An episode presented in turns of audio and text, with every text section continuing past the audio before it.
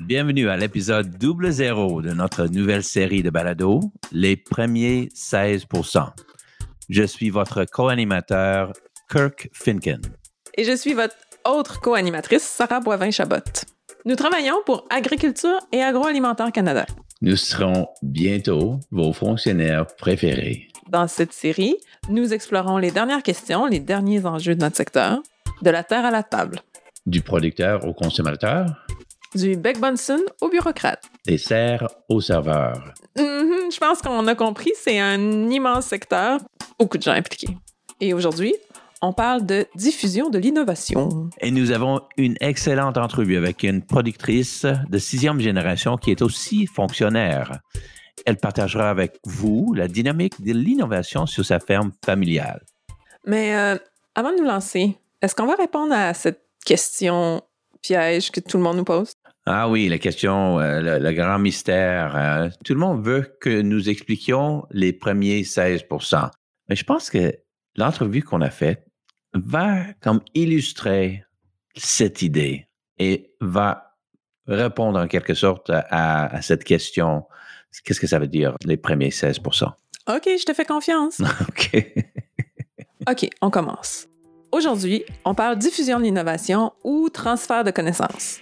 C'est comme ça que les technologies et les idées se propagent, que les producteurs intelligents et créatifs continuent de changer le monde. J'adore ça. On peut affirmer que l'agriculture était l'innovation originale, d'accord? Ça a commencé il y a environ 15 000 ans. Les gens ont eu la brillante idée de planter les graines et de s'en occuper. Ils ont domestiqué les animaux et les ont soignés, et d'autres autour d'eux ont vu ce qui se passait et ont fait de même. Donc, d'après ce que tu dis, la diffusion de l'innovation, ça a commencé il y a vraiment longtemps. Vraiment longtemps, oui, oui, oui. Et ça a commencé dans différentes parties du monde, presque en même temps, ils ont cultivé les graines, les plantes ont poussé, grains, fruits, légumes et bada bing, moins de calories dépensées pour plus de calories gagnées. On obtient abondance et efficacité et bien d'autres choses. Ça, c'est Innovation Baby. Donc, il y avait plus de nourriture, plus d'énergie, plus de temps libre. Ça leur a donné plus de temps pour les maths, pour raconter des histoires, pour l'art, pour la musique, pour la danse. Mm-hmm. Je vois comment ça a tourné. Party! Mais tu sais ce qui se passe quand tout le monde danse, non? Des trucs amusants, oui, c'est ça. Et les gens se mettent à parler, ils partagent des idées et... Ils le disent à deux amis, qui le disent à deux amis, et voilà! Exactement. Diffusion de l'innovation. Tout le monde s'est lancé dans cette nouvelle chose fantastique appelée agriculture parce qu'ils sont allés au bal ils ont partagé leurs idées. Oui, puis ils ont partagé un verre ou deux, tu sais, d'alcool, parce que ça aussi, c'est une innovation agroalimentaire. Oui, mais voyons, pas trop, hein? Ils ont dû se lever tôt le lendemain pour se mettre derrière le bœuf et la charrue. Avec les animaux domestiques, nous avons une symbiose. Nous avons eu du fumier et des rendements accrus, et nous avons eu plus de soirées dans son Ouais, et alors, c'est ainsi que tout a commencé. Et aujourd'hui? Eh bien, même fumier, époque différente, environ 15 000 ans de diffusion de l'innovation plus tard et aujourd'hui, nous parlons avec la descendante moderne de ces producteurs agricoles d'origine. Mais elle est vraiment différente, non? Oui et non. Elle porte de plus beaux vêtements, elle a une plus grande ferme, cette technologie est beaucoup plus sophistiquée, mais j'ose dire que sa passion est la même que ses semeurs de céréales et éleveurs de bétail originaux. C'est vrai que les producteurs agricoles sont toujours passionnés. J'en ai jamais rencontré un qui était blasé. Absolument. Hi, I'm Julie Bonjour, je m'appelle Julie Dawson et tu écoutes le premier 16% Julie Dawson est une spécialiste du secteur bovin ici à Agriculture et Agroalimentaire Canada.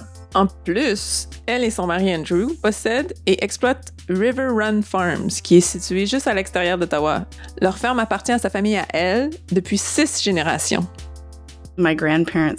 Mes grands-parents, ils étaient vraiment dans une phase agricole différente de celle de mon mari et moi. C'était une question de survie pour tous. Il s'agissait de fournir de la nourriture à leur famille, d'essayer de défricher la terre. L'agriculture de subsistance est vraiment ce que c'était. Et maintenant, on est passé à une entreprise agricole. Et donc, il s'agit vraiment de générer des profits, de stimuler l'efficacité, et c'est en partie comment pouvons-nous utiliser l'innovation pour stimuler cette efficacité? Je pense donc que c'est là que la plus grande transition s'est produite entre mes grands-parents et notre situation actuelle. Mes parents travaillaient beaucoup à l'extérieur de la ferme et, encore une fois, essayaient simplement de maintenir la ferme en activité. Et nous l'avons passé à mon mari, qui est à la ferme à plein temps. Donc, il s'est vraiment investi dans l'exploitation agricole et c'est comme suivre des cours. Donc, aujourd'hui, il assiste à une conférence sur les cultures. C'est vraiment pour améliorer sa connaissance des choses que l'on peut faire et qui vont nous permettre d'augmenter les rendements, de réduire une partie de notre compactage, des choses comme ça à la ferme. Dans ce court instant, Julie nous a illustré que la diffusion de l'innovation dans l'agriculture se fait de quatre manières. Entre les générations, entre les modèles économiques, avec des influenceurs extérieurs et enfin avec les techniques et outils eux-mêmes. Mais bon, tout ça, c'est de la socio-économie, de la biologie, de la psychologie, de l'agronomie, de l'ingénierie, de l'anthropologie, des affaires, de l'histoire sociale, tout en même temps. Exactement. Et tout se passe autour de l'agriculture et de l'alimentation. Mon grand-père était de la génération où il utilisait des chevaux et de l'équipement tiré par des chevaux. Le premier tracteur est arrivé sur la ferme et il conduisait le tracteur. Et quand il s'approchait d'une clôture, dans cette situation, normalement, les chevaux tournaient. Et il s'est approché de la ligne de clôture sur le tracteur et criait Wow, wow! Et a eu un petit accident à cause de ça. Donc, on croit que cette transition est quelque chose de facile à faire, mais en réalité, ça se fait au fil des générations. Et on voit certainement de l'innovation, et probablement plus encore dans notre génération, où les choses évoluent si rapidement en ce qui concerne la technologie. On adapte notre entreprise agricole aux technologies existantes. C'est donc une façon de penser très différente. Par exemple, on verra fort probablement des tracteurs autonomes dans ma vie. Actuellement, ils sont disponibles dans les opérations à grande échelle, mais on le verra très probablement. Donc, c'est un changement d'esprit dans la façon d'approcher ces technologies. Comment peuvent-elles nous bénéficier plutôt que d'en avoir peur? Actuellement, dans notre exploitation, on gère les choses sur des grandes superficies de terrain, mais on les gère à très très petite échelle. Donc, on examine les terrains en utilisant des satellites, en utilisant des images qui sont directement accessibles dans le véhicule agricole ou le tracteur lui-même pour nous aider à faire pousser de meilleures récoltes et à augmenter les rendements. Donc, c'est d'avoir cette vue d'ensemble, mais aussi une vue de très très proche, de taille plus gérable. On voit l'innovation dans tout ce qu'on fait, que ce soit en utilisant les médias sociaux pour partager ce qu'on fait avec les autres ou pour regarder ce que font les autres. On n'est plus vraiment le journal comme le faisaient mon père et mon grand-père. Ainsi, on obtient de l'information de manière très différente et de sources très rapides.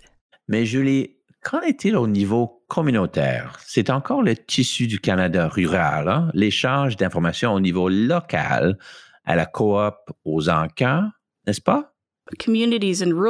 À ce jour, les communautés rurales sont encore fortement bâties autour des relations entre voisins, converser et communiquer de manière personnelle.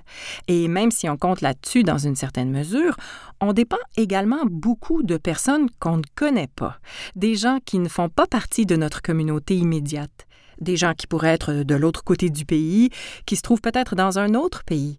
Et donc, on communique avec eux pour comprendre ce qui a fonctionné pour leur exploitation. Donc, je pense que l'ampleur et le territoire de notre communauté sont devenus beaucoup plus grands, et c'est la principale différence par rapport à l'époque de mes grands-parents, disons. Et quel était le cycle d'innovation pour vos grands-parents?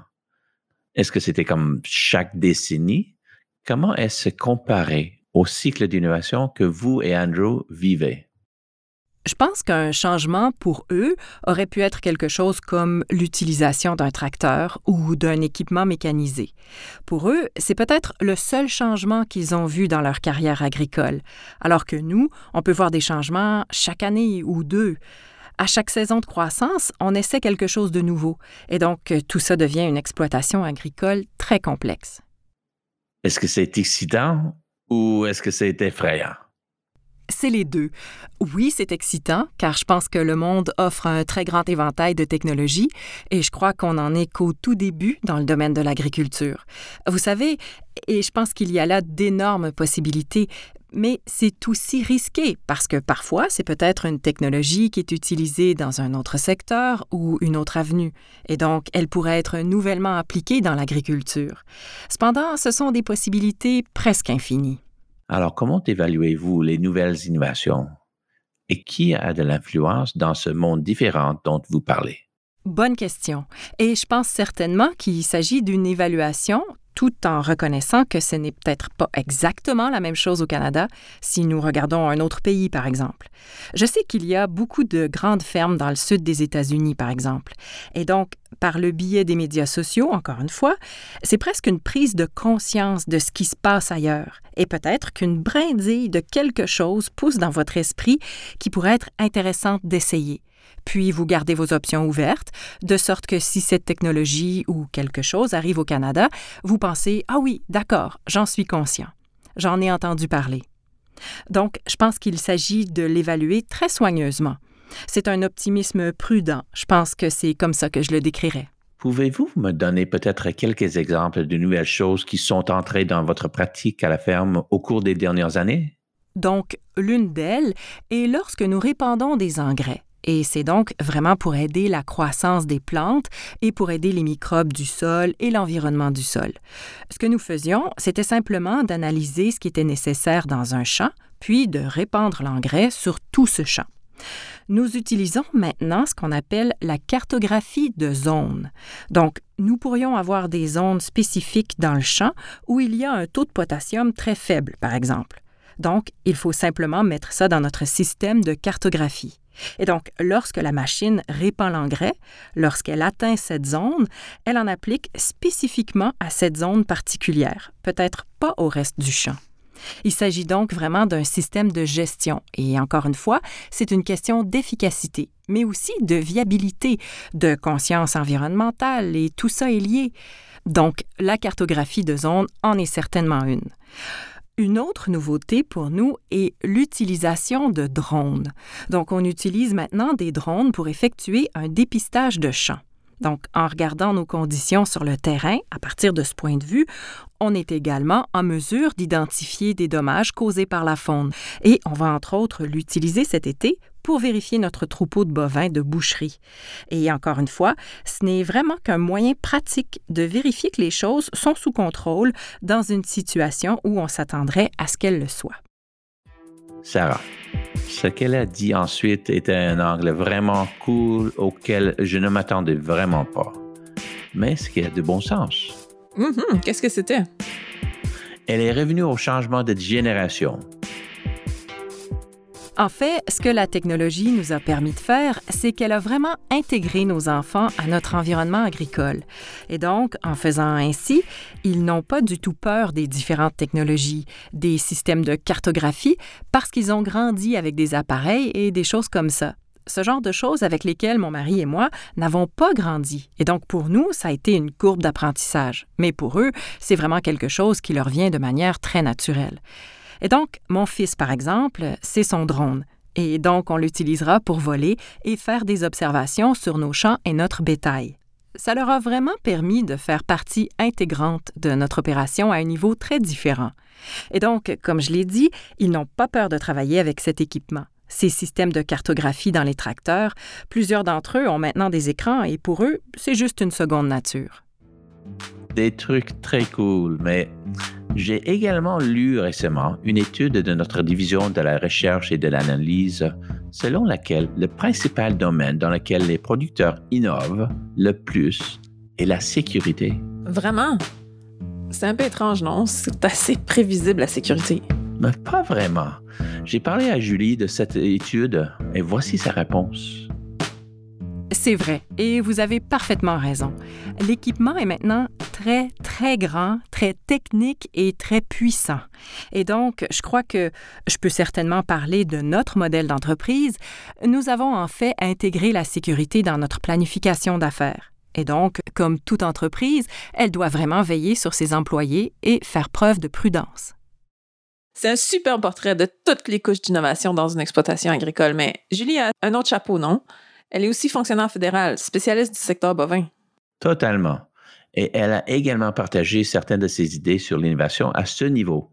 Le secteur du bœuf est très différent du secteur des récoltes, et l'industrie du bœuf et le secteur du bœuf reposent en grande partie sur la tradition. C'est une manière très traditionnelle d'élever des animaux.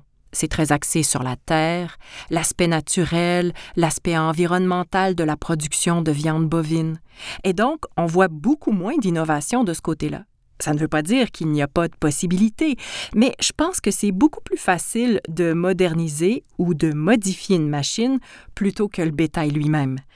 En tant que spécialiste du secteur de la viande bovine, je pense que je vois l'innovation comme l'emprunt de technologie à d'autres secteurs pour l'industrie de l'élevage. Ainsi, par exemple, comme je l'ai mentionné, les drones servent à évaluer le bien-être des animaux et la santé des animaux sur le terrain. Nous avons aussi quelque chose d'autre. Chacun des animaux au Canada doit avoir une étiquette d'identification radio. Donc, je pense qu'il y a là une occasion d'utiliser cette technologie, que ce soit à partir d'images satellites ou de la surveillance de la santé animale. Alors, je crois, encore une fois, que nous sommes à peine en train de plonger nos orteils dans l'étang des possibilités d'innovation, tout en reconnaissant que ce n'est pas aussi avancé que du côté des récoltes agricoles. Le côté génomique des choses a un réel potentiel. Je pense que nous sommes juste à un genre de frontière d'un aspect très technique de l'agriculture que nous devons ensuite relier aux producteurs. Donc, il s'agit vraiment de cette communication ou de cette démonstration de la manière dont cela peut profiter à une opération ou à une entreprise agricole et de transmettre ce message aux producteurs. Mais oui, nous avons absolument augmenté le potentiel génétique du bœuf canadien grâce à la génomique. J'ai adoré parler avec Julie. À la fin, j'ai demandé quand elle est assise sur son porche arrière, donnant sur leur belle ferme, est-ce qu'elle pense à l'innovation? Je ne peux pas dire qu'on passe beaucoup de temps assis sur notre balcon arrière, mais si on imaginait que nous le faisions, alors nous, nous réfléchirions absolument à l'innovation que nous avons incluse dans notre entreprise. Et je pense, euh, comme je l'ai dit, que ça nous permet d'imaginer avec enthousiasme ce que l'avenir pourrait nous réserver. On est emballé à l'idée de ce que ça apporte et peut-être euh, juste oui, par les opportunités qui se présentent à nous. Et je pense que beaucoup d'entre nous cultivent de la nourriture pour autrui. Le producteur moyen nourrit jusqu'à 200 consommateurs. Et donc, c'est un changement d'esprit à considérer. Comment pouvons-nous être efficaces? Comment pouvons-nous maintenir un caractère durable en utilisant les dernières technologies sans avoir peur de les utiliser?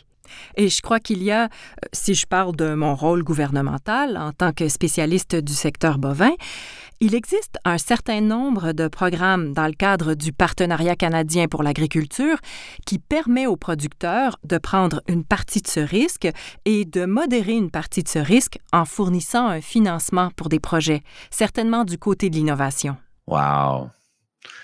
Quelle est l'innovation la plus excitante que vous ayez vue dans le domaine de l'agriculture euh, ces dernières années? Oui, il y en a plus d'un. Donc, si on parle de tracteurs autonomes, lorsque nous parlons de main-d'œuvre et de l'incapacité de trouver de la main-d'œuvre ou d'avoir une main-d'œuvre disposée à travailler le nombre d'heures nécessaires, par exemple lors des semences de printemps, alors qu'une journée peut durer 18 heures. DOT est le nom du véhicule autonome qui est désormais responsable de la plantation et de l'ensemencement des champs. Encore une fois, c'est complètement fait à distance. Nous parlons de ciblage des mauvaises herbes. Ainsi, par exemple, au lieu de diffuser des vaporisateurs ou des herbicides, nous pourrions maintenant être en mesure de localiser exactement les mauvaises herbes et simplement d'éliminer une espèce en particulier. C'est donc passionnant, tant de possibilités. Et quand votre mari, Andrew, il va assister à ces conférences, il est évidemment plongé dans le partage des idées et des innovations. Que rapporte-t-il? Il ramène des idées, il revient enthousiasmé par tout plein de trucs qui sont réalisables. Bien que certaines idées ne le soient pas pour le moment, certaines d'entre elles sont à grande échelle ou orientées vers la recherche, mais vraiment les possibilités qui existent et l'envie ou le désir de ne pas avoir peur de prendre ce risque c'est un secteur vraiment excitant dans lequel travailler. Hein, pour nous, hein, Sarah et moi, d'observer et de raconter ces histoires. Chaque semaine, on se dit Ah ouais, vraiment, c'est ça ma job. Et je pense que parfois, le public reste encore avec cette image d'une petite grange rouge avec quelques vaches et quelques champs en arrière-plan. Et je pense que nous devons faire comprendre aux consommateurs que l'agriculture est une entreprise. C'est une entreprise très efficace et il existe de nombreuses opportunités pour y intégrer la mécanisation. Je pense que c'est le changement que nous devons montrer aux consommateurs, les changements qui se sont produits à la ferme et cette transition, car c'est une ferme vraiment très différente de ce qu'elle était il y a 30 ans. C'est la ferme de votre grand-père, mais ce n'est plus sa ferme. Absolument. Cela ressemble à sa ferme jusqu'à ce que vous ouvriez la porte de la grange ou que vous regardiez à l'intérieur et que vous compreniez la quantité d'ordinateurs et de technologies qui existent à l'intérieur de l'équipement. C'est une ferme très différente. Donc, Julie, j'ai entendu dire qu'il y avait une nouvelle innovation qui sortait et qu'ils allaient étendre la durée d'une journée de 24 à 26 heures. Êtes-vous d'accord avec ça? non, la ferme est un endroit très animé et donc oui, c'est un domaine de travail sans fin, mais nous l'apprécions. Vraiment, nous ne le ferions pas si ce n'était pas le cas. Hmm, je pense qu'elle a juste évité ta question. Mais il y a une question à laquelle on n'a toujours pas répondu. Oui, non, vraiment, c'est la question du premier 16% Et oui, maintenant, on peut répondre à ça. D'où ça vient? Mais ça vient de ce type nommé Everett Rogers.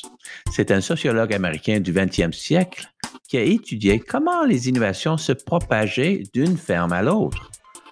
Il a proposé une théorie de la diffusion de l'innovation qui est aujourd'hui utilisée dans les affaires et les communications. Et elle a ses racines dans l'étude de l'agriculture. Il a utilisé les données qu'il avait pour diviser les agriculteurs en cinq catégories distinctes de personnes. Les innovateurs, les premiers adoptants, la majorité précoce, la majorité tardive et les retardataires. Mais si vous additionnez les deux premières catégories, les innovateurs et les premiers adoptants. Donc, les innovateurs, c'est 2,5% des gens, puis les premiers adoptants, c'est 13,5% C'est ça. Ensemble, ils totalisent les 16% en tête de vague. Les premiers 16% cette série est sur eux autres et pour eux autres.